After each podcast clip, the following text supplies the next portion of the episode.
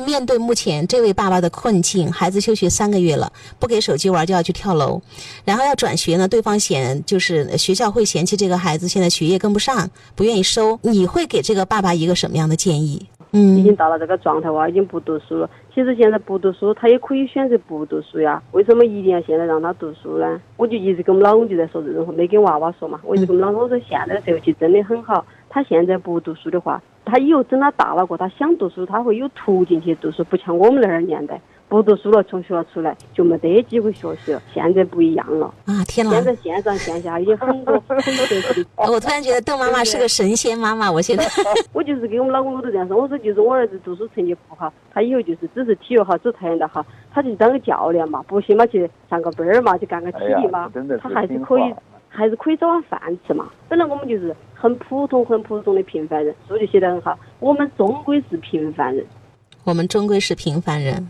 对，我们绝对是平凡人，因为我们的。起步就很低，就是平凡人的起步。所以说，我就说，我是想那个爸爸也是，不要太执着于娃娃为什么一定要读书。如果他不读书，你就让他休息呗。你让他状态好了，让他想学，你让他就学呗。太通透了，因为我们经常跟家长说，时代变了，你知道吗？我看了很多文章，说今后学校的功能会越来越弱化，甚至是一个辅助的功能，因为孩子们学习的途径太多了。对我以前，我现在也比较关注这方面，我就说，因为看看以前展望未来的世界的书，这个什么状态。你家长一旦了解这种状态后，你就不得那么焦虑。现在娃他读书到底成不成功，会不会喜不喜欢读书的问题了。当你有现在这样的认识问题的一个高度的时候，你知道吗？你的孩子终将不平凡，而且他终将会成为一个特别幸福的人。只是需要我的孩子成为一个阳光健康的健康人就好了。因为我吴老师也晓得，我们小区前天我知道晚上有个娃跳楼，我们娃的小学同学，他已经跳楼死了，一个女生。真正的这些事，这些事情太多太多在身边了。但是你的认知高度已经到了，就是我说的你必将躺赢的那个地步，邓妈妈，这是我的预言啊！你会躺赢的。你会躺赢，讲的很形象。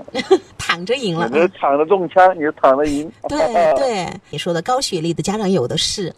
但是有一句话，吴英老师我们俩都听到过：医生的孩子最容易生病，老师的孩子学习不好，学霸的孩子成绩会糟糕，会变成一个普通的孩子。为什么呢？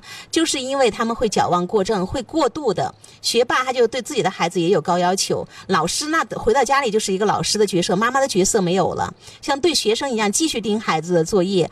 那么医生呢，会特别讲究卫生，会创造一个无菌的环境，孩子反而抵抗力会更弱，更容易生生病。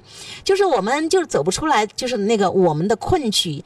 但是现在邓妈妈她是走出来了，她会了解这个时代的变化，孩子是不是非得坐在教室里才叫学习？我觉得这一点真的很不容易，要用这个道理去说服很多家长很难的。分享一点东西，最近呢，我在咨询当中呢，我常常用一种夸张的方法让大家放下。我就问你很多家长，当你明天死了，你觉得你的孩子会怎么样？他 他们说可能过不好哦。我说真的吗？我说我认识好多孤儿，我说认识好多那个职业妈妈们，他们的那些孤儿长大了，结婚的结婚，买房子买房子啊，上学上学，出国出国，还有一个更夸张的东西。当你的孩子死了，你会怎么过？今天我们焦虑啊，我的孩子要，我的孩子怎么样？那孩子最糟糕的情况就跳楼死了。那我们的孩子死了，我们还能过得开心吗？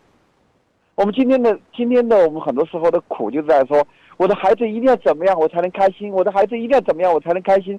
我说，当你孩子死了，你能开心吗？其实这个都不叫夸张，因为我还接触过更夸张的案例哈。吴云老师，就当孩子已经要去死的时候，爸爸会说他是装的，让他去跳吧。然后当一个孩子抑郁症了去求助的时候，有妈妈也有爸爸都会说是装的。怎么说家长都不都不接受他的孩子抑郁了，都是没事儿的，天天东想西想，好像吃饱了撑的得出来的病。那那那如果这种情况，我就会问家长：你要一个生病的孩子，还是要一个死掉的孩子？你要一个一辈子生了病在啃你的孩子，还是要一个死掉的孩子？大部分的妈妈的善良都是说我要一个生病的啃我的孩子，那那那好了，那就让他啃你一辈子吧，总比死掉了还你还还有念想一点。这一般来讲都是这样的，同意吗？所以你就帮他们放下那个焦虑，没有坐在教室里就不叫学习。如果哪天不上学，那就天都塌了。因为爸爸在跟我交流的过程当中，他说：“陈安老师，我现在嗯，其实允许孩子，我现在不会马上去解决我孩子上不上学的这个问题。”他说：“我先去搞好关系，关系是第一位的，关系好了，其实什么都会好。希望我希望的就是我自己的话，在成长这个道路上能够继续成长，因为人都是活到老学到老的吧，这个肯定是很多家长都晓得，也是理解的。但是不能践行。很多家长听说做不到，就你做得到。对，尽量的平和的。自己生活好，平静的生活就好了。呃，最朴实的话，但是它又有最深刻的道理，对，很有力量的一种表达。其实我们经常说，父母过好了，孩子就自己就好了。就是刚才邓妈妈有句话，你自己过得都是苦哈哈的，你就希望孩子天天幸幸福福的，是不可能的。就当我们苦哈哈的时候，是养育不出一个幸福的孩子的。为什么说孩子是来逼我们脱胎换骨？就这个意思。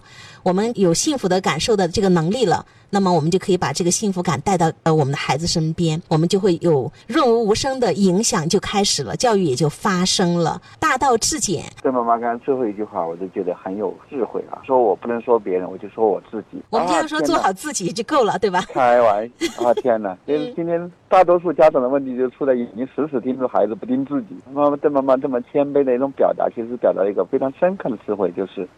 我自己怎么怎么样？我自己要活到老学到老。分享，我们说改变自己才叫成长，改变别人都叫战争。所以，不管是两口子教育理念不一致，但是我们我们不会去说对方的错啊，我是对的，你是错的。